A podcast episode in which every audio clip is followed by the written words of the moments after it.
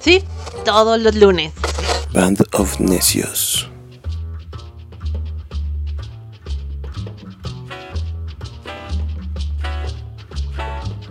Bueno, pues sean bienvenidos otra noche más, otro día, no sé a qué hora nos estén escuchando, pero gracias a todos por reproducir este podcast. Eh, por ahí se escuchan como, si escuchan ustedes algo como ruido medio tétrico o algo, es que justamente esta edición estará dedicada a los muertos, algunos muertitos que, que queremos recordar y que se nos han adelantado, pero nos han dejado muy buena música. Y pues saluden muchachos. Hola, ¿cómo están? Aló, aló. Yo aquí con la Cruz Roja encima, pero hola, hola. pues ¿dónde andas? Yubas. Espero que no nos escuche tanto. Muy bien, pues eh, estamos eh, preparando, eh, o bueno, preparamos algo para todos los que nos escuchan, les agradecemos. Aunque ha bajado un poquito la, la reproducción, se nota que ya nos mandaron a trabajar. Entonces, este, pues ni modo, pero aquí seguimos. Vamos por una edición más. Y además la otra semana nos echamos una, un récord, ¿no? ¿Cómo vieron ustedes el podcast pasado? Muy breve, muy, muy breve. Breve y conciso. Y los eh, asiduos a este podcast lo agradecieron, señor productor. ¿Lo festejaron? Así es. Mira, qué interesante. ¿eh? No, pues muchas gracias, ¿no? Sí, por supuesto, gracias y tache a los que no nos están escuchando, ¿eh? Shame on you. no me Nunca pueden lo escuchar, sabrán porque pero- no nos están escuchando, exacto. Exacto. o el día que lo escuche. No les deseo mal, pero el día que vayan al súper, espero no encuentren sus whiskas.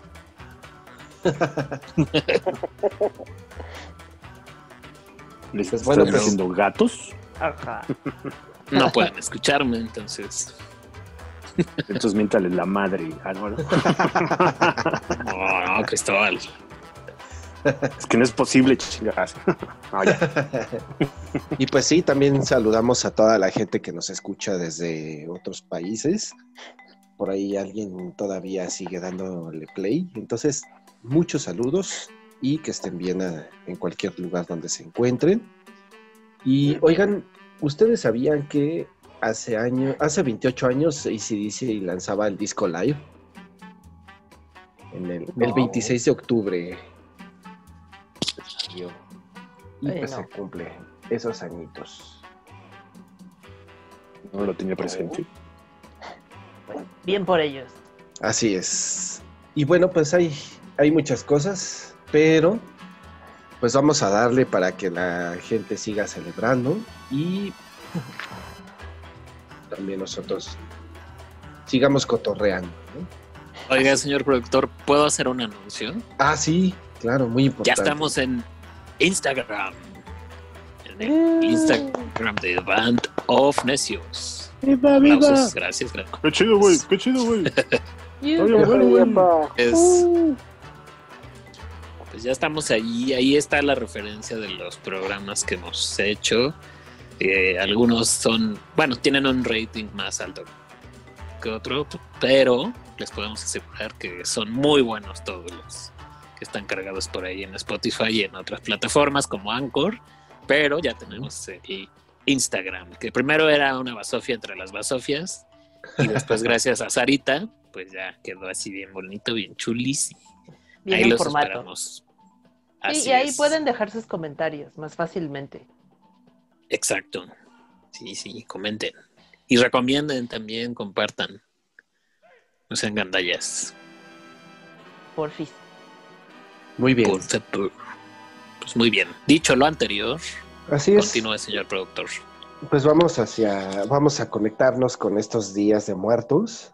Aquí en México, pues celebramos de una forma muy bonita, aunque ahora con la pandemia, pues todo ha cambiado. Pero pues escogimos unas rolitas, algunos como les decía al principio, algunos muertitos, ¿no? Que ya no se nos adelantaron. Así es. Así es que, ¿quién dice yo? Yo. Sí, pues amigos, me inspiraron con en el podcast pasado que estaban hablando de que prefieren escuchar y redescubrir sus discos viejos y cosas que tenían. Y yo me puse a desempolvar, no mis discos porque no los tengo aquí, pero sí mis recuerdos para, para este capítulo. Y me acordé de pues de las personas, de los famosos artistas, cantantes que han fallecido.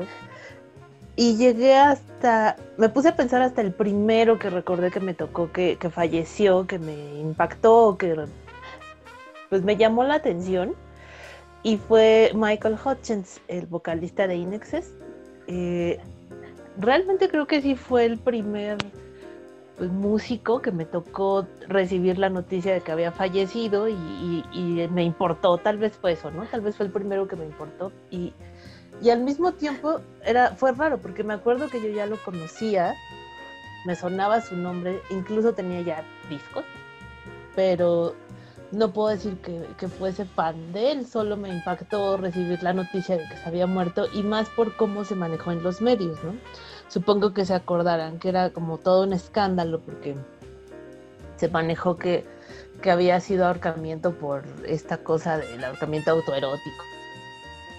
Y yo esa fue la versión que se manejó, no tengo idea de dónde salió esa, esa nota, pero recuerdo que eso fue lo que se me quedó. O sea, eh, recuerdo la nota, estarla viendo con mi familia y como que el comentario de, ay, sí, pues pervertido, ya así son los músicos, cosas así, ¿no?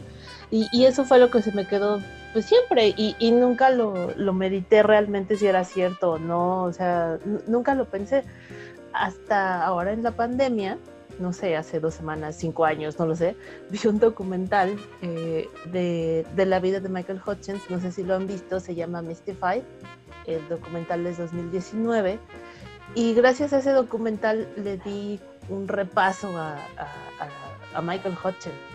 Eh, creo que nunca me había detenido desde que murió hace 20 años ya. Murió en el 97. ¿Cuánto tiempo tiene? Sí, ¿no? 20 años. Este, 23. Gracias, Cristo. Eh, nunca me había puesto a pensar en él otra vez, ¿no? O en su vida, o, o, o qué pasaba, pero ese documental me dio una luz bien interesante de, del tipo de persona que, que, él era, ¿no? Era un tipo súper interesante, desde su infancia fue interesante, vivió en Hong Kong, vivió en Estados Unidos, obviamente en Australia, él era de Australia, y, y creo que así como eh, Australia es el laboratorio del mundo, ¿no? El laboratorio de biología, creo que también de, música. Me puse a escuchar a Inexes últimamente eh, desde que vi el documental, y, y, realmente sí suenan diferentes, o sea, sí las cosas que hicieron en los 80 suenan a los 80, pero sí no, no suena algo hecho en Estados Unidos o algo hecho en Inglaterra, sí tiene un sonido bien, pues bien particular y la voz de él también era bien especial, él era muy, una persona muy sensible, le gustaba la poesía, eh, en este documental eh, eh, hablan algunas de sus novias, entre ellas Kylie Minogue, o Minogue, no sé cómo se pronuncia, que fue su chica cuando estaban muy, muy chavitos, en sus veintes.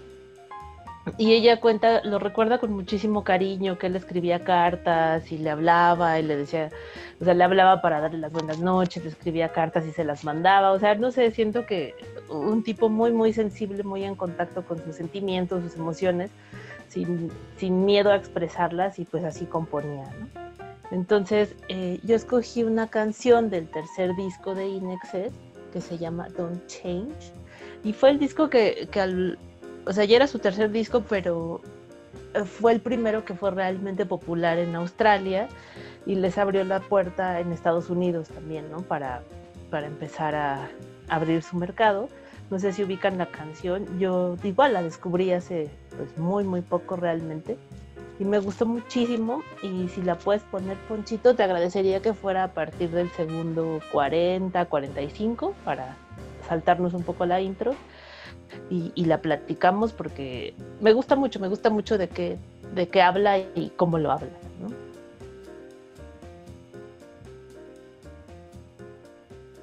Ok. Perdón, un momento. 40, ¿verdad? Sí, 40, 45, por ahí. Ahora pues, ahí va. Gracias.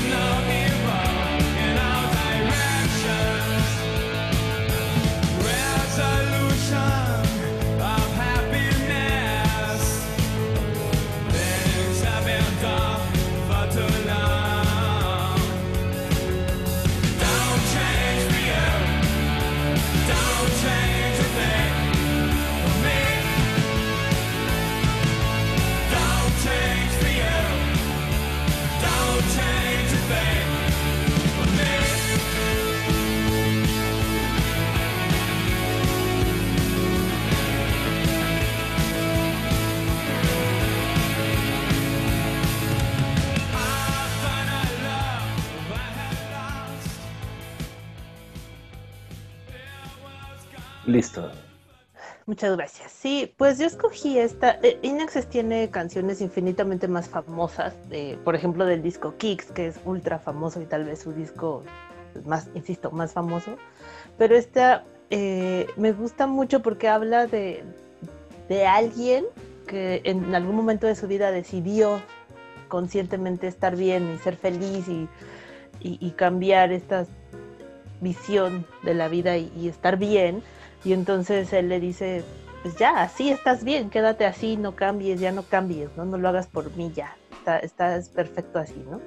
Entonces está muy padre esa canción y también descubrí que tiene, tiene muchos covers y realmente muy buenos. Eh, Bruce Springsteen le hizo un cover a esta canción, justo en la gira que alguna vez ya les había mencionado que en la gira australiana, justamente que fue con Tom Morello, ahí hay un cover de, de esta canción. Los Killers también tienen un cover. Eh, los Goo Goo Dolls, que también alguna vez hemos hablado de ellos, tienen un cover y es bastante bueno, ¿eh? aunque no lo crean. Eh, suena mu- mucho más rock, lo jalaron más al rock con guitarra ruidosa y suena muy, muy padre. Y la canción, eh, pues es icónica también para Inexes. Eh, pero bueno, no sé qué se acuerdan de Michael, les gusta Inexes, amigos, ¿qué, opinan? A mí siempre me gustó mucho INXS, se me hacía como una banda de pop muy completa, rock pop. Eh, y el documental del que hablas, yo lo vi, está muy bueno. Es una banda que yo siempre sentí que no se le daba la importancia que se merecía en el, en el mundo del rock comercial. Eh, la vida de Michael Hutchins, pues era una vida muy tranquis. Su, pues era un tipo que se la pasaba bien, le gustaba lo que hacía, lo disfrutaba, no vivía en el escándalo, en los excesos. Era como muy profesional a la hora de hacer su trabajo. Y, y se ve que le encantaba hacer lo que hacía, lo hacía muy bien. Tiene canciones muy famosas. Esta canción a mí no me gustaba tanto, eh, pero también después de ver el documental, yo lo vi también en esta época de, cuarentena, y me puse como a hacer una revisión de sus canciones, de sus discos, y me di cuenta que, aunque los tenía un poco olvidados, sí, desde, desde muy chavito me gustaban mucho. Yo creo que si no se hubiera muerto, todavía él podía haber hecho muchas más cosas interesantes. Sí, aparte yo no sabía honestamente, o sea, les digo yo, desde que él se murió, o sea, en el momento en que se muere hasta que vi el documental hace unos meses, en realidad jamás me había puesto a pensar en, su vida, ¿no? Y realmente descubrir en ese documental eh, este incidente tan feo donde tuvo una, pues un problema en la calle, alguien lo golpea y de ahí le, le queda una lesión cerebral que lo marcó para siempre y le cambió la vida, sí me impactó mucho, ¿no? Como como si ya era súper talentoso, tenía todo para ser súper exitoso, le pasa esto y su vida empieza a cambiar y, y acaba eh, realmente pues, fue un suicidio, ¿no? Pero a raíz de, de un montón de cosas que venían eh, encadenándose, ¿no? Y un tipo tan talentoso pues, que acabara así se me hizo súper triste, la verdad. Muy trágico y, y de verdad una cosa impresionante, que si no de verdad que si no te lo muestra así un documentalista serio, no te la crees, ¿no? Que, que las cosas pasaron así. Pero, pero sí, es un- era un tipo increíblemente talentoso. La banda también, o sea, es lo que también me impresionó, ¿no? Ya escucharlos ahora, eh, de verdad súper talentosos. Y sí, como dice, siento que sí no se les dio y sigue sin dárseles, ¿no? El lugar que deberían tener así, nivel de Pitch Mode o algo así, ¿no? Suenan bien sus discos, o sea, si los escuchas ahorita suenan eh, bastante bien, o sea, tenían una calidad altísima de producción y de ejecución y todo, y suenan muy bien si tú los escuchas actualmente. Pero una pregunta, Sara, ¿en el documental viene algo así como de chismecito de lo de la muerte o, hay que está basado el documental? Yo lo he visto, evidentemente. No, sí, sí está basado en hechos, o sea, eh, la gente que estuvo con él, sus amigos, su familia, eh, la gente más cercana a él participa, pero de verdad está tan bien hecho, no, no lo manejan para nada chisme, o sea, de verdad sí parece como, no sé, que tú y yo estamos platicando de algo, ¿no? O sea, muy natural las cosas y, hablan de, de- o sea, de lo que la gente pasaba con Michael, ¿no? De a mí me tocó estar con él cuando, ¿no? O sea, cosas así y entonces todo está basado en lo que los la gente cercana a él vivió con él y sabía y secretos incluso, ¿no? Que le guardaron porque pues él lo quería así, ¿no? Y, y ahora eh, lo, lo, lo platican, incluso la banda, dos, tres miembros de la banda dicen que después de este incidente que te digo, eh, su personalidad cambió muchísimo, pues tuvo una lesión cerebral seria. Entonces, Oye, y estoy errónea, bueno, es, es errónea mi memoria, pero él era cuñado de Kylie Minogue. no, andaba con ella. Ah, ok, era esposo. ok. Bueno, O sea, es que er- eran el- novios. Ah, ok, ok. Es que eran no novios, pero no se casaron nunca, pero, o sea, eran novios cuando estaban muy jóvenes, o sea, no sé, antes de menos de 25, pues, ¿no? O sea, Es que yo sabía a nivel chisme que ella era parte de esa de este de ese supuesto suicidio, ¿no? O sea Ah, que no. él llega a esa práctica sexual que es eh, asfixiarse para sentir placer, pero si se te pasa la mano, pues ya pasas a otro plano, ¿no? mm, Y lo no, que se decía es que era por la decepción de su pareja, que no recordaba si era Kylie o la hermana de Kylie, porque las dos son como medio eh, famosillas en el sentido que sí han andado con varios, este, bueno, varios músicos o varias personalidades y como que se tiene el No. estigma como que son perronas, ¿no? Como que son No, perras. en realidad nada que ver, ¿eh? O sea, e- ellos terminaron, creo que en el 90 ya no andaban, o sea, una cosa así. Y él se muere en el 97. Y, o sea, la bronca aquí es que sí, sí, sí tenía una relación muy compleja, pero ya nada que ver con Kylie ni nada. O sea, ya era otra persona, otra mujer, o sea, se separaron, pero ya te digo, ya venían en cadena un montón de cosas. Pero sí, yo pienso que sí, más que si era el chisme no, sí esa lesión cerebral fue la que le dio al traste a todo y le afectó todo, a las emociones, los afectos, la percepción, todo, la personalidad, eh, era depresivo, o sea, ya tenía muchísimos problemas. La verdad es que ya era una bomba de tiempo, este pobrecito. Pero, pero bueno, el punto era que, que- es que me gusta acá, o sea, redescubrí su música y le- hasta ahora. Sí, En el 2020 abran sus Le corazones. agarré mucho cariño a Inexes. Sí, abran sus corazones a Inexes. La verdad es que tiene discos muy buenos, eh, de principio a fin, que es algo que creo que ya no se ocupa hoy día. Nosotros Sí, que somos los, los nostálgicos de, de- de- de los podcasts, sí nos gusta escuchar los discos completos y ellos tienen discos completos bien buenos, la verdad. Sí, no, y de hecho, sin exagerar, o sea, y no es broma ni nada, me aventé tres discos seguidos, o sea, buscando qué Claro. canción poner, me aventé tres discos seguidos sin bronca, tratando de decidir qué canción escoger. Entonces, Wow. no, sin broncas los puedes escuchar todavía. Y, y les digo, esa es la bronca, de repente con los 80, no sé si les pasa, que sí se hartan del sonido, a mí me pasa mucho. Por eso les digo que siento que Inexes no, no suena tan 80, o sea, sí, pero pues sí, estaban aparte. A final de cuentas se, era, estaban en su isla haciendo sus cosas aparte y sí se nota, se nota mucho. Sí, es. Sí, qué bueno. triste que muriera joven, ¿no? Pues sí, sí, sí, sí, sí, ya no era un chavitito, pero pues sí estaba muy joven y eh, tenía hijos, sus hijos estaban muy chiquitos cuando él murió, o sea, realmente sí fue una tragedia bien fea y sí, me sacó mucho de onda recordar cómo yo recordaba el, anuncio de su muerte, así como bien morboso, lleno de chisme, cuando en realidad era una cosa más seria, ¿no? Más, más de salud mental y problemas así, emocionales, bla, bla, bla. Y, y, y, y sí sentí bien feo, ¿no? Así como, "Ay, qué mala onda, la prensa era bien, bien cruel, ¿no? Con él ya a esas alturas de, de su carrera, ¿no?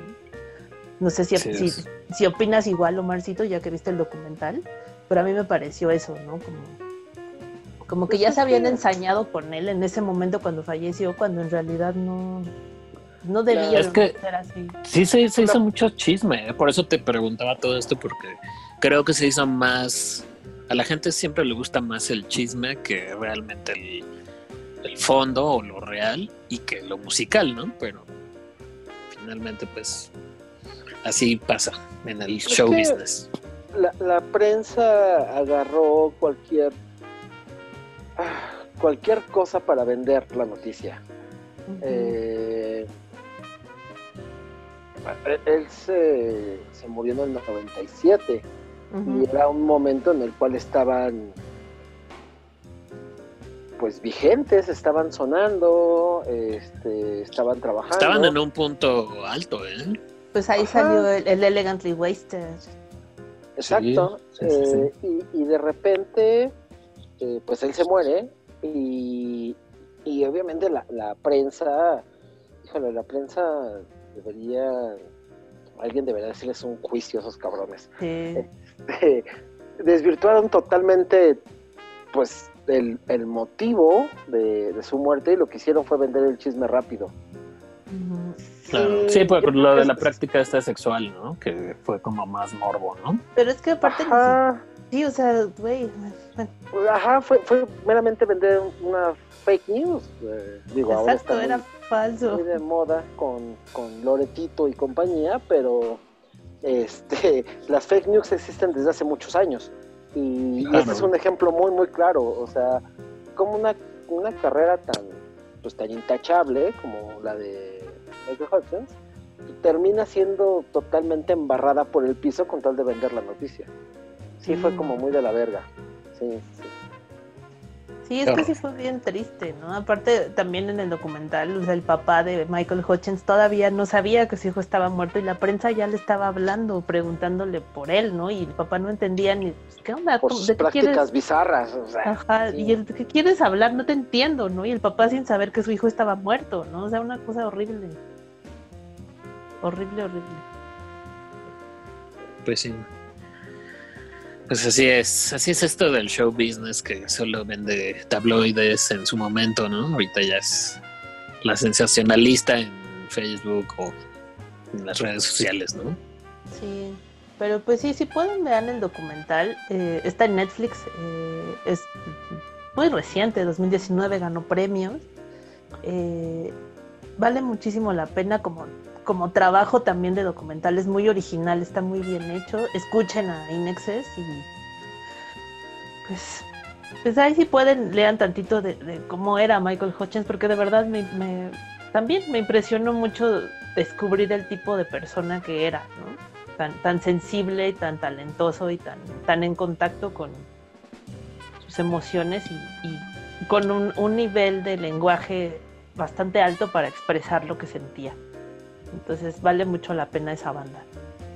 Sí, aparte Sí. él era muy, muy, muy fanático de la poesía, leía mucha poesía. Sí, Y de hecho, pues él componía a partir de, de su conocimiento que tenía de las letras. O sea, que es alguien que no solamente hacía música o hacía rock, pop, sino es- era alguien pues bastante hecho en el mundo de las letras. O sea, sí, Sí, sabía no. de lo que hablaba.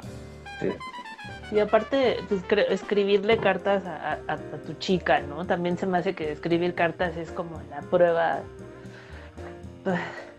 O sea, no, irrefutable, ¿no? De tus emociones. Nadie te puede cuestionar, ¿no? Cuando hay una carta de por medio. También eso se me hace bien padre. Dice Tommy que sí. Ya exigieron pasar a, la, a mi lugar de grabación y ya. Quieren ser parte del, del proceso creativo. Así es. Pues eso, amigos. Esta fue mi participación, mi aportación para hoy. Un muertito que se nos adelantó, creo que Bastante. demasiado, ¿no? Sí, sí, sí. Un montón. Muy bien. Pues ahí está. Ahí está. Pues vas, Vic. Así es. Bueno, yo esta noche, primero, Ponchito, puedes poner la canción que escogí de este gran, gran, gran músico. Y quiero empezar con la canción porque pues de ahí vamos a partir para que vean el tamaño de talento ¿no? que había en este chico. Órale,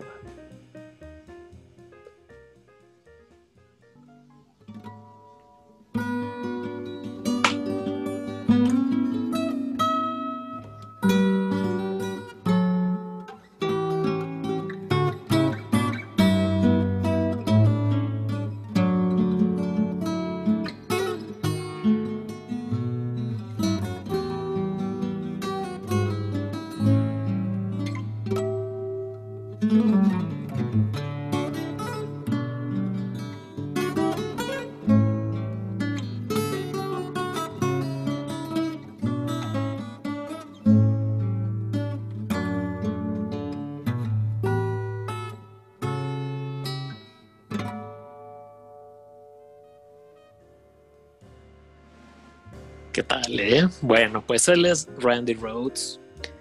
Eh, particularmente yo tengo una admiración por este guitarrista porque eh, pues terminó su carrera con Ozzy Osbourne. Estuvo en otro grupo que saben que me fascina, que es Quiet Riot. Y él muere a los 25 años de edad, muy, muy joven. Eh, él estudió guitarra clásica. Sus planes era estar con Ozzy un tiempo y eh, titularse o bueno, buscar el grado de guitarrista clásico. Y ya con los conocimientos que tenía, hacía esto que acabamos de escuchar y hacía unos solos impresionantes en, los inicios de la carrera de Ozzy. Él fue la inspiración para muchos guitarristas actuales, ¿no? Como Steve Vai, Zach Wild, eh, Dimebag Darrell, que ya no está tampoco. Y pues creo que eso es el, el legado que ha dejado este guitarrista. Eh, todo el mundo se impresionaba cuando lo veía tocar y sí, o sea, las pocas grabaciones que hay en video y lo que hay grabado de él, tanto en Quiet Riot como en, con la banda de Ozzy Osbourne, pues sí, sí era eh, sobresaliente, ¿no? Notable. Y su accidente, porque él muere en un accidente, es como de película, ¿no? Como de artista. A los 25 años, eh, en una, bueno, estaban en gira en Estados Unidos y de repente al chofer del autobús del tour, pues tenía por ahí conocimientos en la aeronáutica, aunque ya tenía vencido este su permiso para volar, pero convence a Randy y a otra chica que viajaba en el crew de subirse a la avioneta y bueno, pues a una avioneta, ¿no? Que estaba cercana a donde se estaban quedando. Eh, deciden sobrevolar la zona en donde estaban, etcétera, hasta que, bueno, una de las alas de la avioneta pega en el camión del tour y pues ya, ahí mueren las tres personas de forma trágica. Para la música, pues sí, es, este, es una tragedia, ¿no? Porque prometía mucho, había hecho tanto en tan poco tiempo, había sorprendido a todos en tan poco tiempo. Lemmy, Lemmy que es Cristóbal es fan de Lemmy, lo calificaba como el mejor guitarrista de la historia que, que ha existido ¿no? en, en el metal. Y sí, o sea, era un tipo con un talento brutal. O sea, les comentaba que Zach Wild ahorita, pues yo creo que es el más perro en cuanto a solos y este estilo que él, que él inició.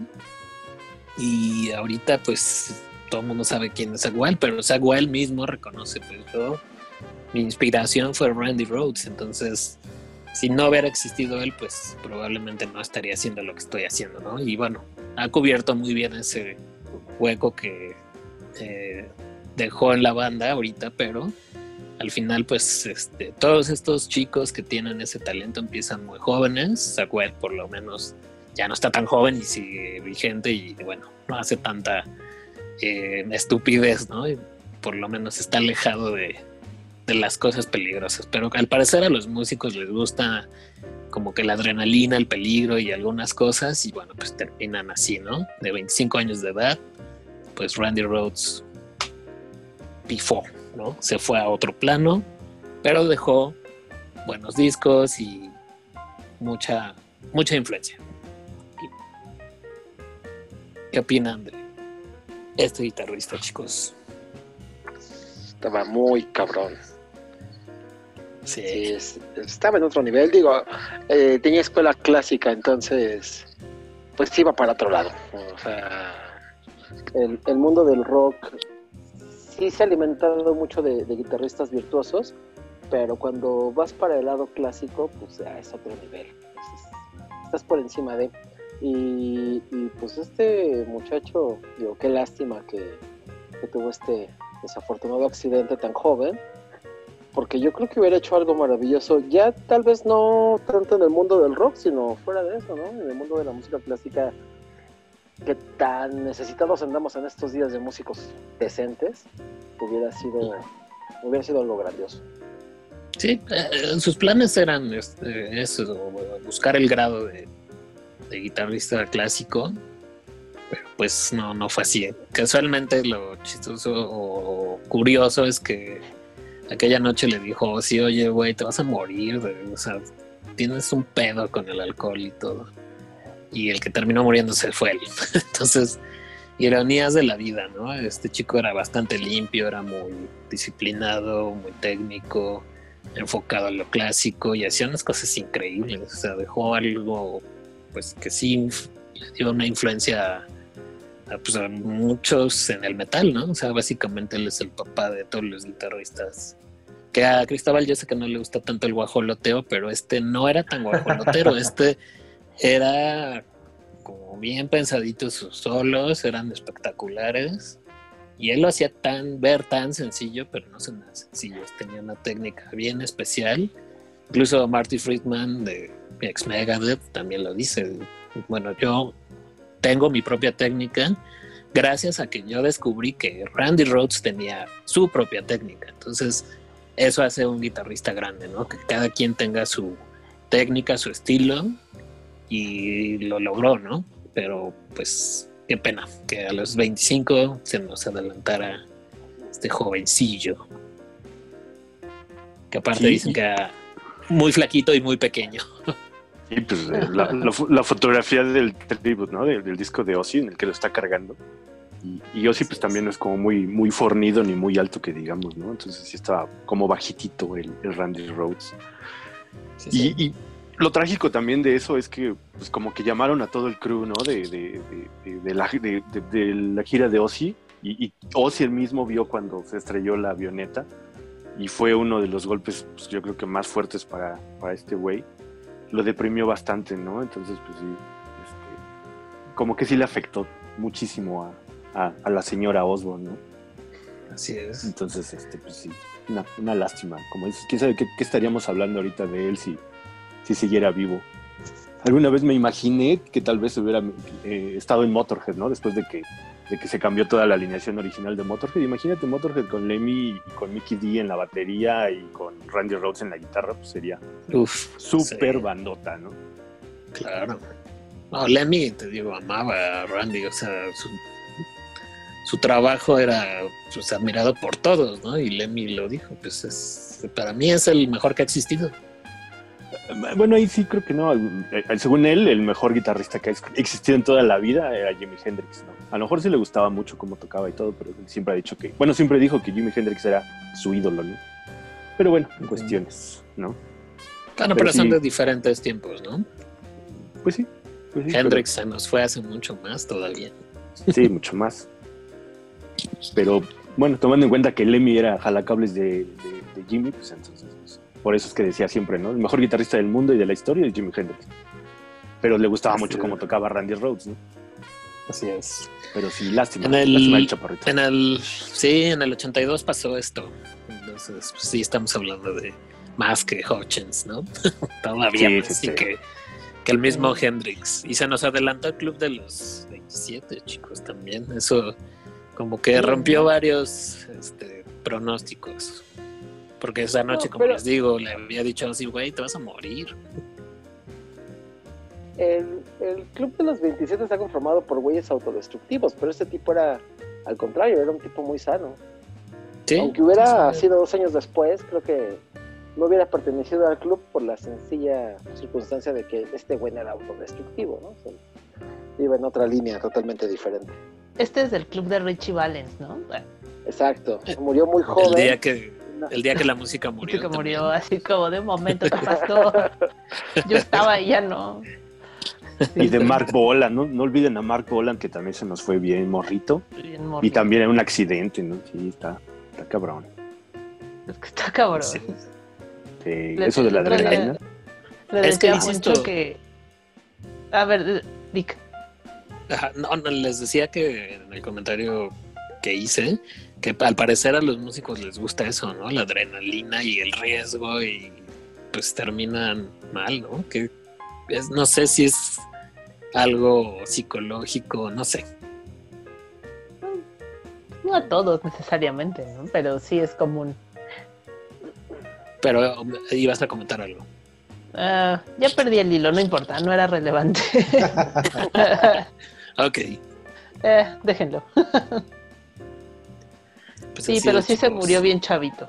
Qué mal plan. Sí, sí, sí, sí. ¿Y qué les pareció la canción esta de D? Se llama D de dedo doble. Y di, está bien padre, ¿qué te digo? Súper técnica, Bonita, ¿no? músico, sí, bonita. Aparte, creo que también es algo que caracteriza a, a quien escucha metal o que mm, sigue más esto. No sé si Cristóbal, bueno, yo creo que me corregirá, pero hay mucha banda que, que tiene estudios este, más hacia lo clásico eh, o que tiene mucha tendencia hacia esto y luego por eso también tocan tan, tan, tan especialmente bien. eh, o tiene muchas características que pues que otros músicos no tienen, ¿no? Que, que igual y empiezan por hobby o por o porque se fue dando, pero pues hay muchos que, tienen mejores técnicas y, tienen mejores resultados musicales. Entonces, pues no sé. Digo, al menos yo he leído de algunos que les ha tocado, que me ha tocado saber que son como más que salen de, de, de un conservatorio o algo así, o que, que tienen estudios de ópera y, y, pues cantan increíble o tocan igual. Así es, Ponchito.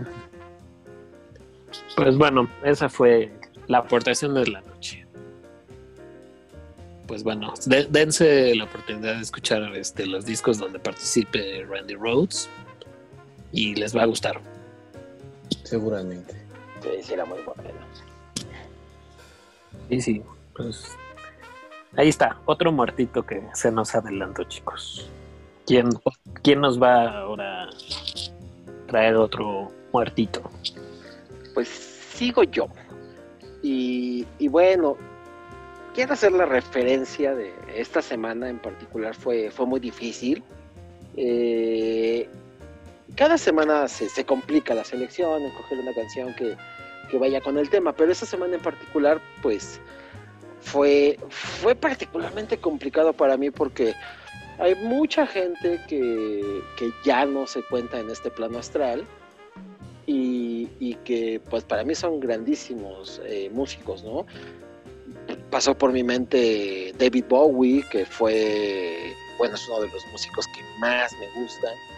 Y, y para mí su muerte fue muy, muy inesperada. Yo sabía que él estaba enfermo, pero, pero yo pensé que cuando él murió, pues tenía todo bajo control y que iba a aguantar un poco más, estaba preparando una, una ópera, estaba, acababa de sacar un disco, el Black Star, pero no. Eh, fue una muerte que me impactó mucho y, y lo pensé durante un momento. Después eh, pensé en Scott Wayland, eh, Stone también es una banda que me gusta mucho y a mí me- particularmente me gustaba mucho lo que hacía Scott Wayland como solista o en otros proyectos aparte de los STP. Y también pensé en él, pero al final del día me decanté por, por un rapero. Eh, es un, fue una muerte muy trágica, fue un chico que se llama Jimmy Wopo. Él murió en el 2018 ¿Y, ¿Y por qué escogí una canción de él? Bueno, él, aparte de que murió hace un par de años, eh, murió una, mm, podríamos llamar una muerte natural en el mundo en el que él se manejaba. Fue un rapero que murió muy joven, murió a los 21 años.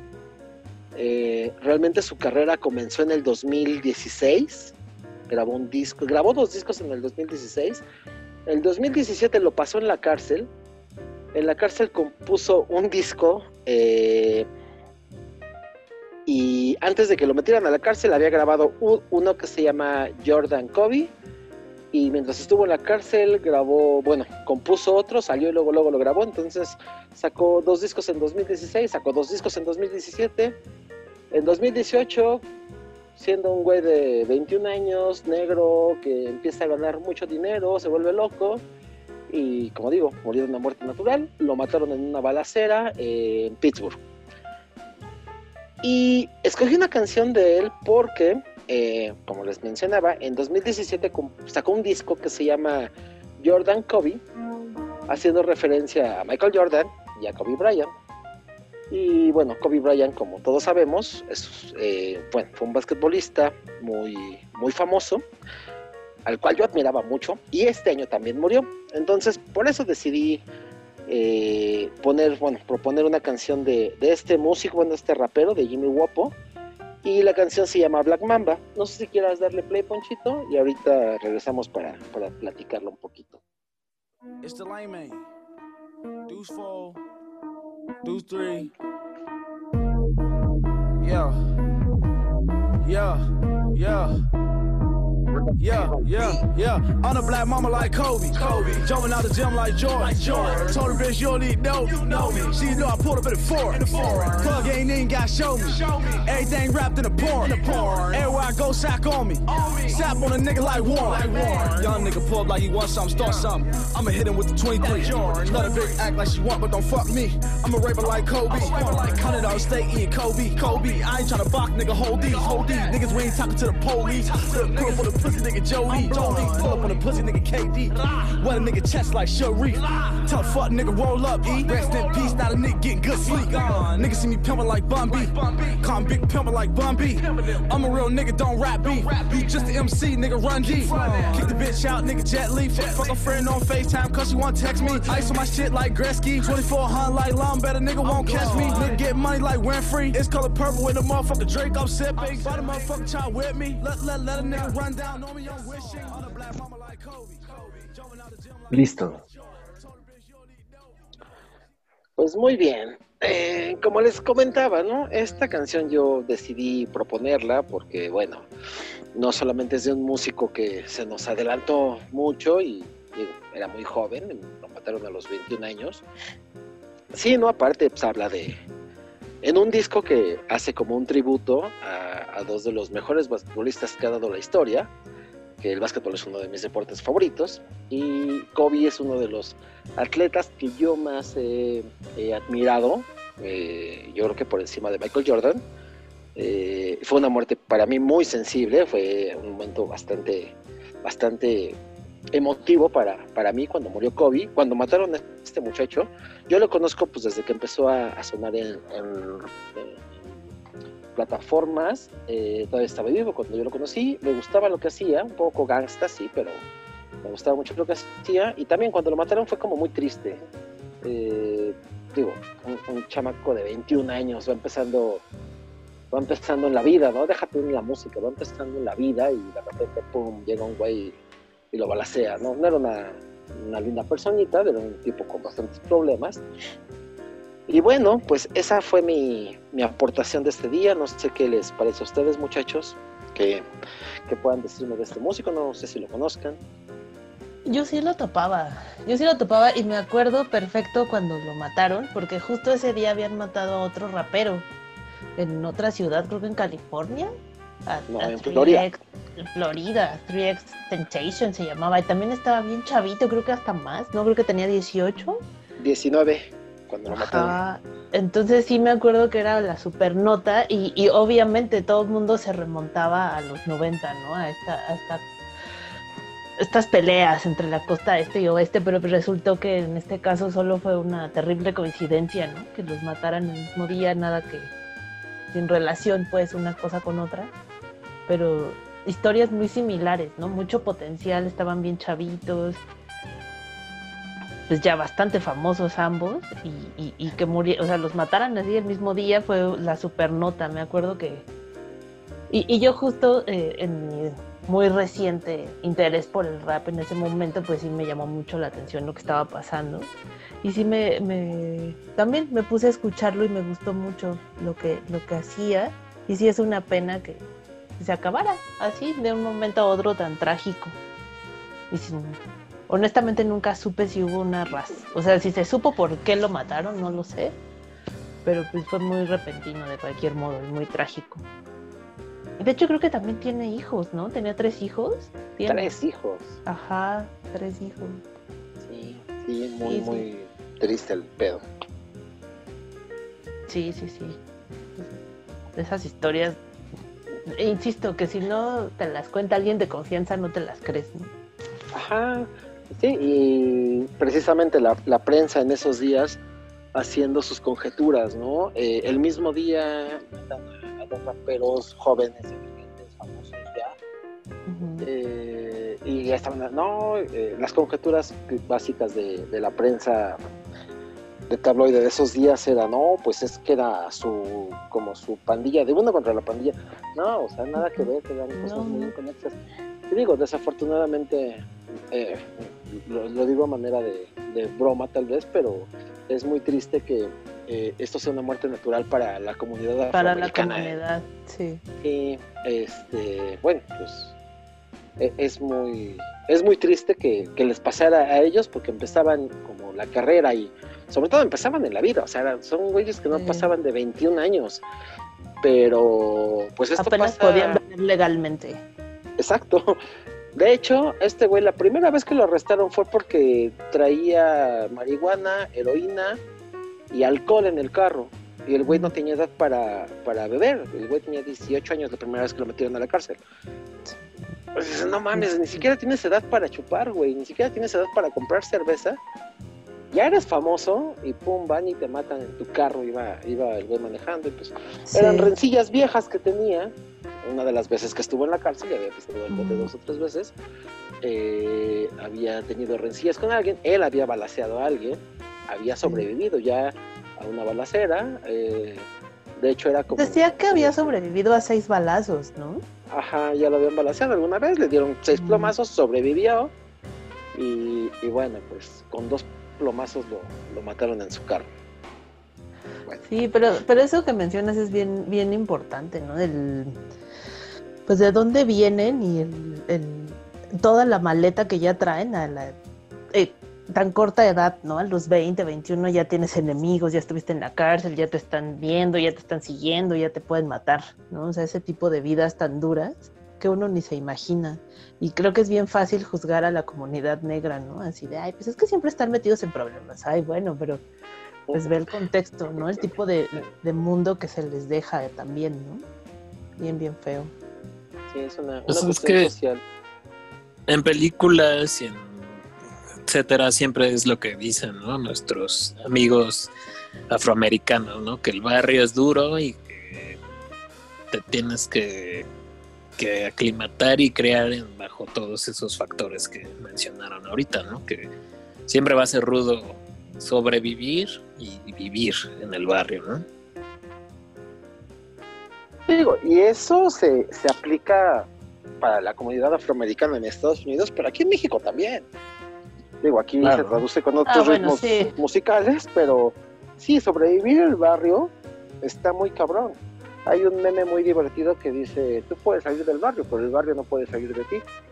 Sí. Y, y se utiliza como meme, pero en la realidad es algo muy cabrón, porque hay gente que logra salir de una situación social, económica, cultural tal vez, muy adversa, pero al final del día, en algún momento, por algún lado, puede ser que, que la realidad te alcance. No sé. No, sí. Sí, es bien duro. Bien duro. es bien triste que. pues, ellos porque eran famosos, ¿no? Pero pues eso pasa todos los días, en todos lados. ¿no? Sí. Sí. Pues aquí, aquí les toca a los, a los de música norteña, ¿no? A los de banda allá en el norte de. México, que pues tarde o temprano les toca, ¿no? O, Sí. o son amenazados o son eh, baleados en la carretera. Al, al mismo movimiento de, de hip hop en México le sucede mucho y muy seguido. El movimiento más fuerte pues se mueve en el norte, en Tijuana, en Monterrey, en Guadalajara. Y, y la vida que llevan, pues sí, la comunidad rapera mexicana está bien cabrón. O sea, casi todos hacen letras muy gangsta, pero pues porque esa es la vida que llevan. Y pues digo, no sé si ustedes recuerdan, hace unos cuatro años, el caso de un chavito que estaba ya empezando a hacer algo en el mundo del hip hop. Era un güey de 16 años que empezaba a sonar, ya eh, en YouTube programaban sus canciones y todo el rollo, y lo agarraron porque era sicario. Pues él cobraba 5 mil pesos por matar a alguien en Guadalajara. Sí, sí, No me acuerdo ahorita cómo se llamaba este chavito. Ni yo. Pero, Pero pues, la el es que, incidente. Ujú. Ajá. Y la bronca es que el güey empezaba a ser famoso, pero pues su, su forma de ganarse la vida no era todavía la música, era pues, la realidad. Y la realidad es que en Guadalajara, o en Monterrey, o en Tijuana, te pagan 5 mil pesos por matar a un güey. Y si te dan la pistola, pues ¿qué haces? No hay muchas opciones, no hay... La educación en México es, pues, es una mala broma. Las oportunidades o el bienestar social es una mala broma. Entonces, ¿qué haces? Pues pues te vas por la forma más sencilla de conseguir dinero. Pues la que hay. ¿no? Tal vez no es la más sencilla, pero es la que hay. es lo que te ofrecen, exacto. Sí, sí, sí, está muy feo. Qué triste, qué, qué tristes situaciones. Pero sí, me Oh, gusta sí. Tu, tu- tu elección, pero bueno. Nuestro tema es triste en realidad, pero la selección Sí, musical sí. es buena. Sí, y bueno, recordar que pues, hubo gente en este plano que hizo cosas interesantes en su arte, ¿no? Que era frasear, ¿no? Y está padre. Yo no lo Sí. conocía, pero sí está, Sí. está padre. Sí, sí, dale. hecho. Sí, tiene cosas muy padres. Bueno, lo que tiene está padre. Alcanzó a hacer cuatro discos. Sí, o sea, en dos años de carrera, el güey hizo cuatro discos. Y los cuatro Wow. son muy buenos. Es que aparte es impresionante, o sea, es como un fenómeno parecido a Tupac, ¿no? O sea, se lo meten a la cárcel, se pone a componer y en cuanto sale vamos a grabar, ¿no? O sea, es una cosa, es como un impulso, ¿no? De vida. Y vez. es que ellos lo tienen en el ADN, ¿no? O sea, es como algo ya, como, sí, o sea, ya lo llevas en la sangre, el hacer buena, buena música y buenas frases, ¿no? Buen texto. Pues, pues la vida, ¿no? Así Sí, sí. es. Las circunstancias te obligan a, a escribir de esa forma, ¿no? Tan intensa. Exacto. Ay, qué vida esta. Esta vida naca. esta vida naca. ¿Y tú qué nos traes, Cristo? Ah, ¿Qué pasó? ¿Qué pasó? Échenle agua. Maldita cerveza ¿Qué ya es? me pegó. tu caguamaya. Mis caguamas. Ah, en fin. Venga, Cristo, Pues- anímate. Pues a ver, a ver muchachos, este, les traigo em, alguien que tal vez no, no fue tan sorpresiva su muerte. Eh, ya era pues algo grande, tenía, no sé, 50 años tal vez. pero es una persona que nunca se le ha hecho como el, el- el justo homenaje, ¿no? Y, y- y yo soy muy fan de, de la música que hacía y, y lo, que, lo que influyó. Y, quiero hacer este como este tipo homenaje a, a este muertito, ¿no? Este cuate se llamaba Frank Pucci, eh, es un güey que nació en Ohio, no que estaba enojado, sino que en el estado de Ohio. Y este, él eh, tuvo a bien formar una banda por ahí de los 80 llamada Necrophagia. Eh, y yo, yo considero que es una de las eh, tres o cuatro bandas iniciadoras del death metal en Estados Unidos. y de ahí de Estados Unidos pues se mudó todo ese movimiento hacia Europa. Entonces eran, según yo, eran Master, era Possessed y era Mantas, que después se convirtieron en una banda que se llama Death, que por cierto el vocalista pues también falleció, pero hace como unos 20 años. pero pues eh, esta banda Death es como de las más famosas dentro del género, ¿no? Y eh, la onda con Necrophagia es que pues nadie, como que casi nadie los topa. Tuvieron como su, su, su, revival cuando eh, Killjoy, que así se hacía llamar, ¿no? Este Frank Pucci. Killjoy conoce a Phil Anselmo, el vocalista de Pantera, todos lo ubicamos. Y entonces eh, Phil Anselmo le inyecta como un revival a esta banda, ¿no? Eh, él, lejos de, llamar la atención y que todo el mundo dijera, ay, la nueva banda de Phil Anselmo, solamente se dedicó a tocar la, guitarra en esta banda, ¿no? En Necrophagia. Sacó un DVD y un par de discos con, Killjoy y, y reformaron la banda, giraron por ahí, Necrophagia le abría Pantera de repente en algunas... eh, este, en algunos conciertos. Y eh, esto sirvió para que Killjoy como que diera su rienda suelta a toda su imaginación, ¿no? Este güey era un fanático de, de- de- de las películas de terror, sobre todo era fanático de Lucio Fulci, fanático de Sedo Kaishao, que si no saben quién es Sedo Kaishao, eh, también se le conoce como Coffee Joe. Es un güey como, eh, cuenta como el equivalente al santo, pero en Brasil y sus películas están tan chafas, tan chafas, tan chafas que se vuelven bien kitsch, ¿no? Entonces ahí cuando puedan ver también películas de, de Lucio Fulci, sobre todo en esta época de, de muertitos, pues y, y de, y de este Cedo Caixao. Seguramente Omar sí, sí lo topa. Este, Oh, sí. es- es- soy fan también del Cedo Caixao.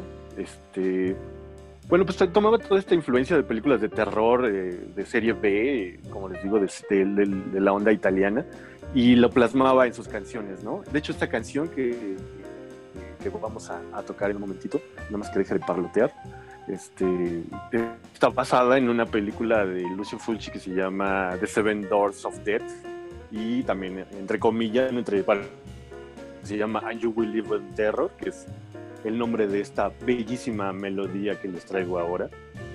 ¿Y qué les parece si no la escuchamos? Y ahorita seguimos hablando de Frank Pucci. Por favor, Poncho, ponle play. You ungodly warlock.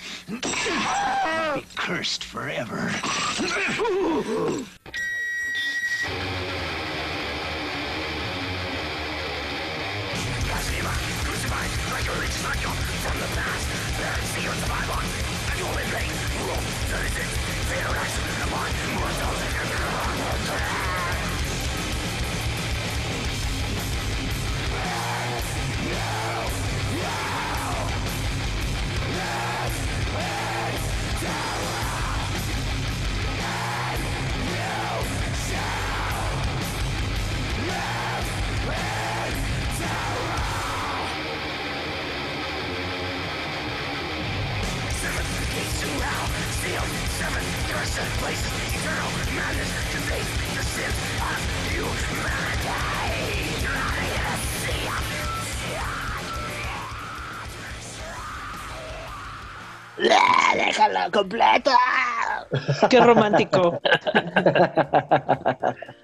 Bueno, pues ese güey que hacía el coro de que decía And You Will Live in Terror, pues no es otro más que Phil Anselmo, ¿no? Y la guitarra también la hace ahí este, este, este cuate, ¿no? Bueno, este, bueno, ¿qué les pareció la rola antes de seguir con, con mi charla? Pura Massacration. joya. Sí, sí, sí. Esa introducción de, es parte de la película, ¿no? Por ahí si alguna vez pueden verla, este, está bastante chida la peli. Este, bueno, este, este güey, el Killjoy, pues aparte de Necrophagia, tenía, puta, tenía como unos siete, ocho grupos más, ¿no? Te- tocaba en una banda que se llamaba Caliban, que era de Death Trash. Este, tenía este Necrophagia que él siempre dijo que en Necrophagia él quería cantar como si la niña del exorcista estuviera cantando, ¿no? Por eso es que ahí como, como su- sus, sus alaridos, ¿no? Entonces estaba, estaba Ok. bastante divertido. Su Ajá, inspiración. Su inspiración, películas de terror y la niña del exorcista. Eh, Eh, en este video que les decía, se llama Through the Eyes of the Dead, tiene la participación de una, una chava que a lo mejor algunos conocen que se llama Gina Jameson. No sé si la ubican. Claro. Ah, bueno, pues sale en ese video eh, haciendo lo que mejor sabe hacer, ¿no? Es una actriz porno, entonces imagínense la combinación, ¿no? Películas de terror, litros y litros de sangre de, de, este, de pintura tipo sangre y, y chicas desnudas por todos lados, ¿no? Entonces estaba bastante interesante el video. Y por ahí si pueden alguna vez entrar a Necrophagia. Y nada más así como rápido, tenía unos proyectos bien raros, por ejemplo con, con Phil Anselmo tenía uno que se llamaba, aparte de Necrophagia, Viking Crown, que el disco si lo consiguen es una joya y además es una cosa carísimísima, ¿no? Cuesta como unos 7 mil, 8 mil pesos el pinche disco porque solamente hicieron como 300 discos, ¿no? De, de- de los dos este, títulos que sacaron con Viking Crown. Tiene otro que aparte de, ellos dos estaba el Fenris de Darktron y el este, Satyr de Satyricon, que se llamaba Avon. Nunca grabaron nada, pero estaba ahí como muy presente, y este tiene un, disco que está totalmente basado en las películas de Sodokai Shao que se llama este The Divine Art of Torture que también si lo pueden entrar está bastante chido bueno si les gusta este, este género no ¿Cómo vieron muchachos? Está bonito, Bien. pero estaría más chido verlo con video. sí Y seguramente Necrophagia, eh, yo recuerdo mucho este ah, DVD que sacaron como muy conceptual, que hacen como un remake de eh, Cannibal Holocaust y retoman muchas cosas de todo el, el rollo mundo de, de- ay no me acuerdo cómo se llama este director italiano de Ruggiero Deodato ¿no? ándale ajá Sí, y tienen así como todo un, un concepto visual bien cabrón. Y obviamente pues musicalizado por Necrophagia, ¿no? Que es así una joyita. Yo lo tenía en algún lugar, hace mucho que no lo veo, debo buscar bien en mis cajitas, pero sí es una joyita ese, ese, ese video. Es el, el que les decía el Through the Eyes of, of the Dead ¿no? donde sale Exacto. también Gina Jameson ajá Ey, es, es una, una maravilla. Sí, sí, sí. Está súper chido. Y te digo, nadie le ha dado como su lugar, igual que a Michael Hutchins, a, a este muchachito de Killjoy, ¿no? Es más, mucha gente ni siquiera los conoce. Pero sí, Sí, está chido. Es muy probable. qué curioso que nos fuimos por ese tipo de, de figuras, ¿no? Pues de hecho, como que la, la línea de la noche ha sido esa, ¿no? Gente... Sí. gente, ha- hay mucho, muchos muertos que, que veneramos, que, que todavía cada día de muertos les prendemos su veladora y les ponemos su fotito.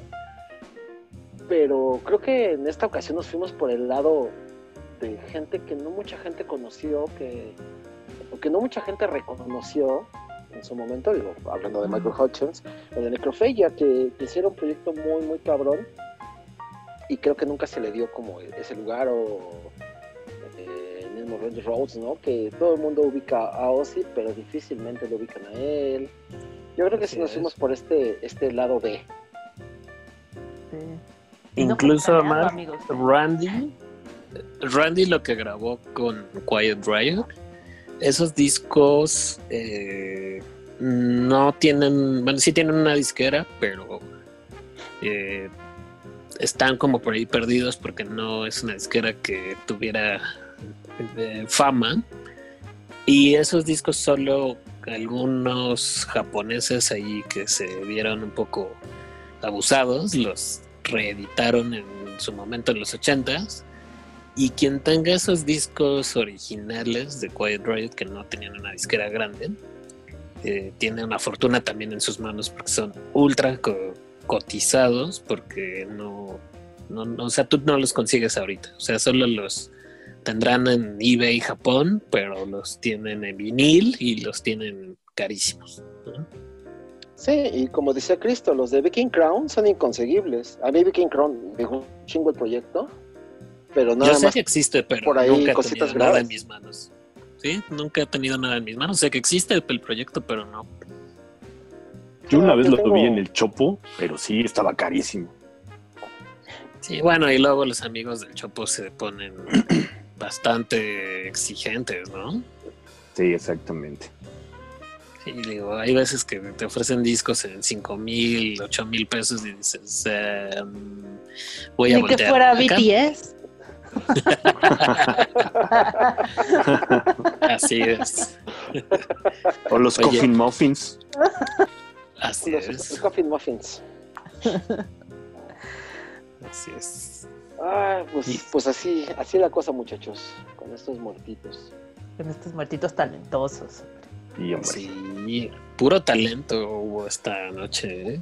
Pero todavía no acabamos, mano. Todavía no acabamos, ¿eh? Sí, Falta toque folk de la, de la noche. el toque, el, el- lo- ¿qué será? ¿Folclórico? Folclórico. No, folclórico. Fue lo que folk. A ver, niégalo. No, ¿por qué? Bueno, sí. No, no, no. A ver, Bueno, pues muchas, muchas cosas también que, que elegir. Y Ok, este, cuenta, cuenta. Y pues bueno, un poquito de nostalgia. Aquí en, en la Ciudad de México, sobre todo específicamente, eh, nació una bandita ya por, por el 89 y que eh, se volvió una de las bandas de rock eh, mexicano más representativas y más queridas aquí en la ciudad y en, no sé si en todo el país, pero pues sí tuvo un buen alcance, tuvo chance de viajar a, Europa, presentarse en algunos países y teniendo buena aceptación. Y pues es Santa Sabina.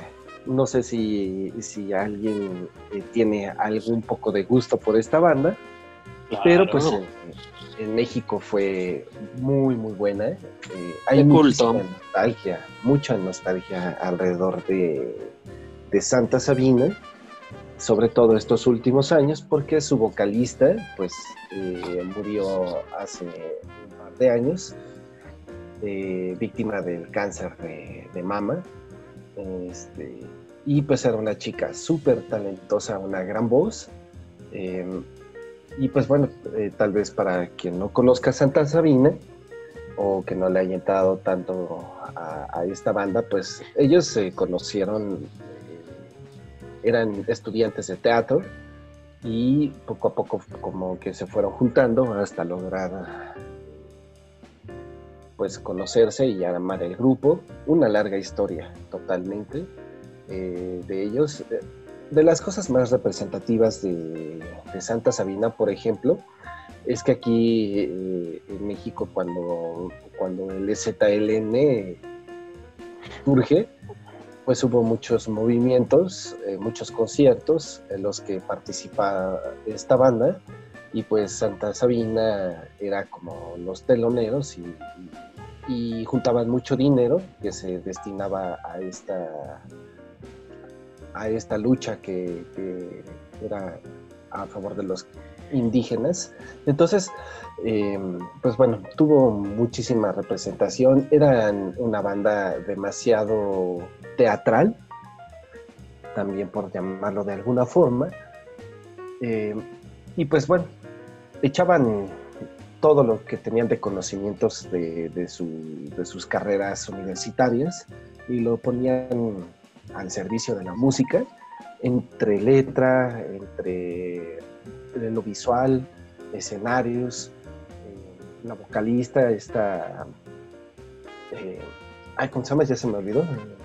Rita Rita Guerrero. Guerrero. Guerrero, pues eh, era la, la que tenía todo, era la punta de- de- del barco, ¿no? Entonces, eh, siempre fue una de las mejores bandas que estuvo escena del rock.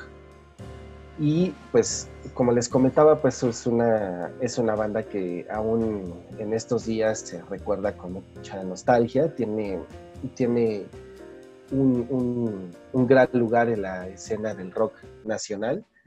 Y, y pues su música, no sé si a todos les gusta, no sé si hay alguien que, que no, la, no la acepte tan bien, pero eh, pues una, bueno, tiene muchísimas eh, canciones muy chidas, pero pues hoy les voy a poner una que, que tuvieron, eh, bueno, que presentaron en el acústico que hicieron en MTV.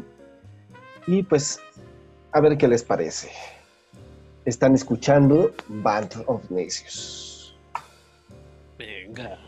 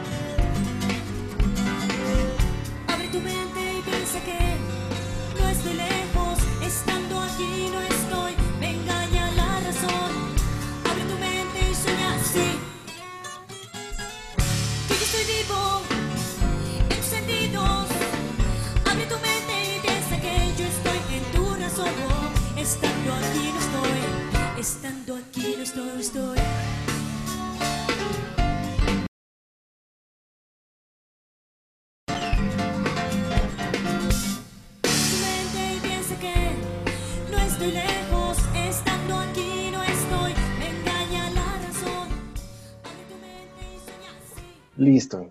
Pues ahí está un poquito. Estamos escuchando Estando aquí no estoy. Y como les decía, pues una de, las canciones que está integrado en el acústico que presentaron en el film. Y bueno, pues es, es este una foto más al altar ¿no? de, de nuestros muertitos. Sí, una banda de culto, señor productor, y muy querida entre la comunidad, entre los músicos eh, el- del rock mexicano y latinoamericano, y qué bien que haces ese tributo. Porque Sí. Rita sí era, era un- algo muy aparte de todo lo que hay, y creo que sí merece también ese reconocimiento. Bandota, banda de culto. Sí, aparte pues tiene un, un gran apego, ¿no? Aquí por todos los que le damos al rock un poquito del nacional, pues sí hay mucha, mucha nostalgia. Ella murió en el 2011. Entonces Sí, de hecho, Eh, todos los años eh, en su cumpleaños y aniversario de muerte y justo también en la noche de muertos también hay muchos eventos o, o lecturas de cosas que escribía, etcétera, alrededor de ella, pero también tendréis que reconocer que, bueno, afortunadamente no todavía están en este plano, pues están los músicos que desfilaron en esa banda, ¿no? O alguno Sí. de sus nombres, Alex Otaola, que es un guitarrista brutal, eh, Poncho, el bajista, Sí. Patricio, el baterista. Sí, o sea, te estás hablando sí, Lieberman. ya de. Sí, sí. eh, Estás hablando de. En gente- general ese, ese grupo está totalmente eh, complementado, ¿no? Desde un principio, hace un rato leía, eh, eh, Rita Guerrero se dio la tarea de escribir 37 cuartillas eh, narrando toda la historia de Santa Sabina. Por ahí se las voy a poner en, en la, en la fanpage, por alguien Instagram. ¿Mandé? En el Instagram. Ah, también, también, pero también en la fanpage, porque Ahora- Sí, No sé si ustedes han visto el documental de, de Rita Guerrero. no, no, Eh, es- no sé si siga, pero estuvo un tiempo en Amazon. Se estrenó hace como dos años la pe- el documental en la Cineteca. Estuvo un poquito difícil verlo. Yo no lo pude ver en cine, lo vi en casa, en, en Amazon. Si pueden, búsquenla. No me acuerdo si se llama Rita Guerrero o Santa Sabina. Mm, Creo que sí. El documental está bien bueno. Eh, Se llama Rita el documental. Ándale, ese mero. Eh, yo, yo soy de la generación que creció escuchando a Santa Sabina. A mí me tocó conocer a Santa desde que surgieron, desde su primer concierto hasta, hasta la última presentación en vivo que dio Rita. Ella al final, cuando se desintegró Santa Sabina, ella armó un, un grupo coral que hacían como música barroca. Eh, ya ella enferma de, de- de cáncer. Cáncer. Un par de meses antes de, morir todavía dio un recital en el Faro Oriente con, con este ensamble vocal. Ahorita la verdad no recuerdo el nombre, ya el vino hizo efecto, pero eh, fue la última presentación que ella tuvo eh, en público, me tocó verla y fue, fue brutal, o sea, ya Rita devastada por, por la enfermedad, sin cabello, eh, cantando pues, pues a capela. Híjole, wow, maravilloso. Poco, poco antes de, de esto, cuando empezaban apenas los estragos de la enfermedad, eh, fui a un concierto de los músicos de José, su, su esposo, su pareja, o la pareja que ella tenía cuando, cuando murió, eh, es uno de los músicos de José, de los músicos de esta banda, y, y me tocó verlos en el lunario, también fue, fue como, wow, o sea, qué pinches ganas de esta mujer de seguir haciendo lo que le más le gusta, que es música. Eh, y bueno, pues, insisto, a mí sí me tocó verla desde el principio de la carrera de- del génesis de esta banda, que fue por allá del 80 y Del 89. 89, o sea, y Sí. estamos hablando que yo andaba por mis miserables 11, 10, 11 años y, y me los topé por ahí sin querer, desde los orígenes, antes que grabaran su primer disco y hasta la última presentación de ella. Y vamos, sí es como una banda o, o un personaje de, de la música nacional, de la escena nacional muy, muy representativo. ¿no? Sí, sí. Aparte de Y el ensamble se llamaba Galileo. ándale, ensamble. Galileo. Sí, sí, sí. Así es. Sí, que aparte creo que fue como un poco complementando o, o haciendo con el tiempo de, de todavía ser eh, Santa Sabina, pero creo como que ya tenía más, más este más encaminado su proyecto este de, de- de la música coral, ¿no? Bueno, Sí, pues es que ella, aunque ella se inició en el mundo del teatro, al final del día cuando le entró al mundo de la música, se decantó y empezó a investigar muy cabrón sobre música barroca. La música barroca no es música muy fácil de escuchar, no sé si ustedes la han entrado por ahí, sí, cómo no. Pero, Sí, es, pero no a todo el algo- mundo le gusta. es algo difícil de digerir, poca gente Claro. le, le encuentra el modo. Gusto. Y, y ella, pues, se fue por ahí. Cuando, digo, Santa Sabina llegó a un punto ya por la guerra de, de egos entre los músicos, entre los, los, los compañeros de, de este grupo, donde ya no, no daban para más, o sea, ya no podían, este, Patricio, pues totalmente afectado emocionalmente, este, Poncho en un pedo de yo quiero ser rockstar, eh, todo el mundo se fue por diferentes lados. Y Rita dijo, bueno, pues yo voy a hacer lo mío, por mi lado, con lo que más me gusta. No se fue por el teatro, se fue por la música barroca y lo que terminó haciendo fue algo maravilloso. A mí me encantaba lo que hacía ella con, con este ensamble. Y bueno, digo, ya es cuestión de cada quien. Insisto, no es tan fácil de digerirlo, pero yo creo que sí es un, un símbolo y es uno de los ah, pues de los muertos que al menos en la escena musical mexicana al día de hoy todavía más duelen. Pesan. Sí. Sí, sí, pesan. Doloroso, sí. Bueno, y complementando un poco lo que decía el señor productor, no solo se juntaba dinero, señor productor, acuérdense que se juntaban víveres para Sí, sí. el movimiento zapatista. Tú ibas a los conciertos que ellos organizaban y tu cuota era, si eras buena onda, dabas una lanita de la entrada y llevabas tu kilo de arroz o tu kilo de frijol, etcétera, ¿no?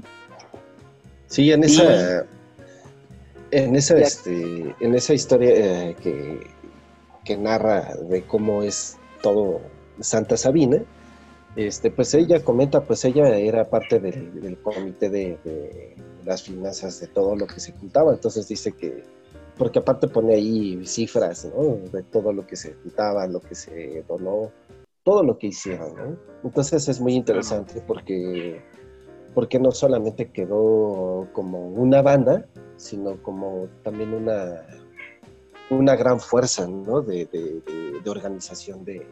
Y activismo social. Ujú. Y aquí les voy a contar un chisme. Cuando yo era todavía muy joven, acababa de entrar a la prepa, eh, bueno, al CCH, coincidió con precisamente con el, el surgimiento del ZLN y eh, en una de las caravanas que salieron de México para entregar los víveres en Chiapas, en San Cristóbal, yo iba de pinche metiche. Yo conocí ahí a Rita, de hecho, los había escuchado, los conocía como banda, pero a ella como, como persona y como activista, me tocó conocerla en esa caravana.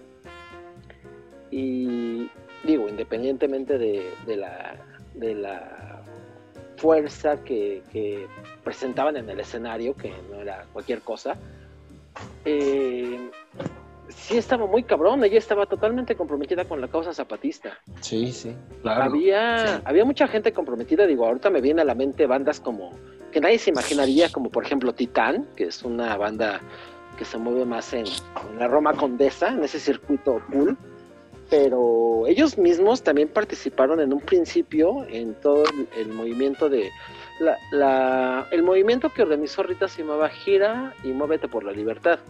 Y era como un colectivo de muchas bandas eh, mexicanas haciendo, pues no campañas, sino haciendo como, como festivalitos, conciertitos por aquí y por allá. Y Les llamaban masivos. Y sí, eh, hubo uno, bueno, no uno, hubo muchos. en- Varios. un chingo. En la UAM Pero- Xochimilco y muchos en CEU y Sí. a los cuales yo En asistí. Zócalo. Sí, sí, sí. Y Zócalo, Santa era... CCHs, preparatorias, cualquier explanada que se prestara, en chinga se armaba algo. Y ella era una de las más comprometidas. Digo, en, en- en todo este movimiento yo me acuerdo mucho que estaban presentes, por ejemplo, la botellita de Jerez, que también entre los Sí. muertos contamos a Armando Vega Gil, Sí, como- fue tristemente desaparecido ya de estos, de estos planos astrales. Este, eh, estaba muy presente la, la maldita vecindad, por ejemplo. la maldita. claro. este, no sé, muchas bandas, muchas bandas. Pero yo creo que una de las personas más comprometidas con esta causa era precisamente Rita, no toda la banda. De hecho, los demás estaban bastante encabronados porque ella se iba por el lado social y los otros güeyes lo que querían era, era ser rockstars. Y, y había como mucho eh, rollo ahí de, pero ¿por qué tenemos que tocar gratis y bla, bla, bla, bla, bla? Entre la banda, ¿no? De, por eso los primeros cambios que se dieron de alineación cuando sale Jacobo Lieberman, pues son por estas cuestiones, ¿no? Que este güey, pues, al final del día, voy a decirlo fríamente, pero pues al final del día judío, güey lo que quería era barro y quería pagarse una renta y pues no le alcanzaba y, y aparte esos güeyes tocando por kilos de arroz, pues no les convenía, obviamente. Sí. Claro. Bueno, y kilos de arroz que no eran para ellos. Eran para una causa Era justa, para, ¿eh? Porque aparte era, sí, era una causa muy justa, muy eh, que pocos se atrevieron a hacerlo y ahorita creo que es algo que se le agradece en el, en el país entero, ¿no? Que haya tomado ese estandarte y ese compromiso con, con la causa zapatista y con la lucha indígena, ¿no?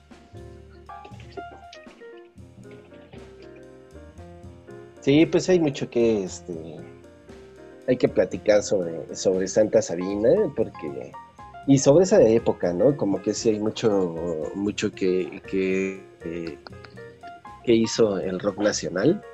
y Tendremos que organizarnos presente. Un Pero- especial de rock nacional y representación social. Sí, Así cómo es. no. Sí, sí, sí. Hay mucho. Claro. Pero bueno, Pues amigos, está bien, antes, pues. de, antes de que terminemos este, este especial de Día de Muertos, eh, quiero hacer mención de, de un muerto muy reciente aquí en México. No sé si ustedes conozcan a, a un proyecto electrónico que son como de los Oh, sí. en México, década 2. Ayer murió el señor Lafontaine. Muy, muy triste el pedo. Este, y bueno, pues nada más quería hacer como esa referencia, ¿no? No dejarlo pasar. Un Día de Muertos, un muerto muy reciente de, de un proyecto, yo creo que muy también dejado a un lado, los- pero es un, es un proyecto muy interesante que mucha gente no conoció, sobre todo a las nuevas generaciones, pero si pueden, búsquenle ahí en Spotify, señores. Se llama Década 2 y es un proyecto electrónico que es como la base de la música electrónica aquí en México. Es de los precursores de la música electrónica en México y que impulsó mucho y que le dio como identidad, ¿no? En México. Este Mateo Lafontaine era, ¿no? Exacto, Mateo Lafontaine. Y le enviamos un abrazo a su hermano Mario que debe estar ahorita devastado por esta situación y pues sí, otro muertito importante que, que se nos va, ¿no? De la escena. Una foto más a la ofrenda. Así es. Sí, un gran tipo y súper creativo. eh. Sí, o sea, puso eh, la música electrónica mexicana eh, en el mapa, ¿no? Así es. Pues bueno, pues estamos terminando nuestra selección musical, muchachos. Seguramente se nos quedan muchas cosas ahí pendientes, ¿no? Sí. Ufale. Siempre se nos quedan muchas. Sí, caray. Hablar. Así es esto. Recordamos, muchachos, donde quiera que estén. Espero la estén pasando mejor que nosotros. Seguramente. Gracias, gracias por su música. aparte- Sí, por su aportación a todo, ¿no? Aparte aquí, eh, pues nosotros los que estamos todavía en este plano, pues la sufrimos porque aquí en México celebramos de una forma bastante bonita a, a nuestros muertos. Y pues Intensa. del, del COVID no nos deja eh, celebrarlos y hacer toda nuestro, nuestra tradición como, como lo hemos hecho por, de- por décadas. Sí, es Pero- que yo Pero creo que siempre se puede deberías en de. casa. Así es, deberías de cerrar con algo de década 3, señor productor, porque sí es importante, creo yo. A ver, vamos a buscar. Sí, sí, eh, es uno de los tipos más importantes también aquí, o más representativos, Mijangos, y sí, andaba bastante, bastante dolido. En fin, pues, es. Pues no sé si algo más que, que agregar, ¿qué más nos hace Que falta? visiten la fanpage, visiten la fanpage. Visiten la fanpage y visiten nuevo Instagram. Déjenos mensajes, Yes. comentarios, sugerencias. Interactúen con nosotros, por favor. Así es, que no les dé el indio. Prometemos que si le dan al Instagram seguir y like a las fotos, pronto haremos un TikTok con Cristo bailando. Sí, Sí, a huevo. Por Cristóbal cierto, yo es estoy ebrio. Por cierto, yo estoy ebrio. Con ese Ah, pues, filtro de- del iPhone que pone disfraz de conejito, ¿no? Yes. No, no te pases tampoco. Ah, yo tengo un video mío el- con disfraz de conejito. Ah, mira, ya tenemos video para O, TikTok. o el de maquillaje y Cristo haciendo las manitas de no, mi ciela, no, mi. Ándale. Podemos Afortunadamente, hacer Vic, todo eso. No sé de qué eso. demonios me estás hablando. sí, estoy igual. Ay, esta gente Ahí está gente que que no está en la modernidad. Estos chavos. sus chavos se pasan.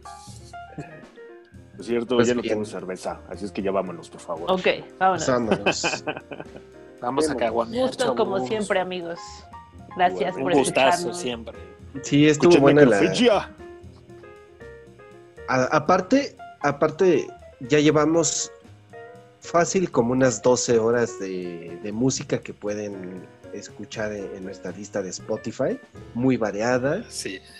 llena de muchas cosas y, y se pueden acompañar bastante bien. Así es que no duden en darle play. Chártenselas de punk. Ahora, No están tan chidas, güey. Bueno, Oh. bueno. Ups. está bueno, a pues. los escuchas, que decidan. Dense pues. Pues saludos y vamos a escuchar un poquito de década 2 y aquí andamos. Gracias. Bye. Camarita. No, sí es cierto, yo dije década 3, ¿verdad? Estúpido. Te me adelantaste, te me adelantaste. Sí, sí, me fui un número, disculpen. Ya no chupes, Vic. Sí, ya. Dejaré la- el ajenjo. bueno, pues Descansen, estamos escuchando. chicos. Esta es tu gran ciudad. Y esta es su música. Música de la última década del segundo milenio.